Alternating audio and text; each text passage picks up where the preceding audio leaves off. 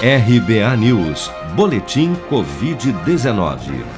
O balanço oficial do Ministério da Saúde, divulgado na noite desta terça-feira, 19 de janeiro, aponta que no Brasil 8.573.864 pessoas já foram infectadas pelo novo coronavírus, sendo que deste total, 211.491 morreram por complicações decorrentes da infecção desde o início da pandemia.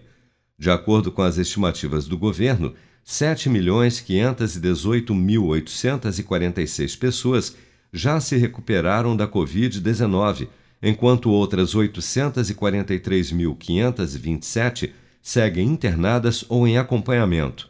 Somente nas últimas 24 horas foram reportados pelas secretarias estaduais de saúde 62.094 novos casos e 1.192 óbitos pelo novo coronavírus em todo o país.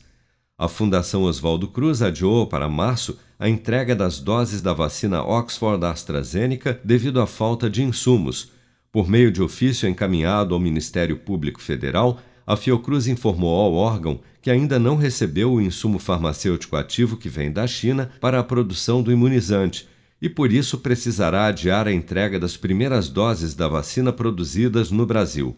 Para o médico Arnaldo Liechtenstein, cada dia de atraso significa mais vidas perdidas para a Covid-19. Vamos ouvir. Veja, nós estamos falando de uma corrida contra o tempo. Não é que é uma corrida quem chega primeiro. Nós estamos falando que a cada dia morrem mil brasileiros.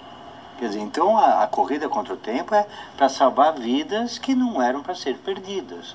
Então, quanto mais cedo a gente tem uma vacinação em massa da população e com isso lá na frente vai diminuir a circulação do vírus, menos pessoas vão morrer. Quer dizer, não é hoje, isso é coisa para se ver daqui a seis meses o que vai acontecer. Mas se a gente não começa hoje, vai ser mais para frente cada vez mais. Além do atraso para a entrega das doses da vacina Oxford AstraZeneca que serão produzidas no país, os 2 milhões de doses do imunizante que o Brasil comprou da Índia não têm data para chegar. Nesta quarta-feira, 20 de janeiro, a Índia anunciou que irá começar a enviar as vacinas para seis países e o Brasil não estava na lista. A expectativa inicial era de que o carregamento chegasse no último fim de semana, porém as negociações entre o governo brasileiro e o indiano fracassaram.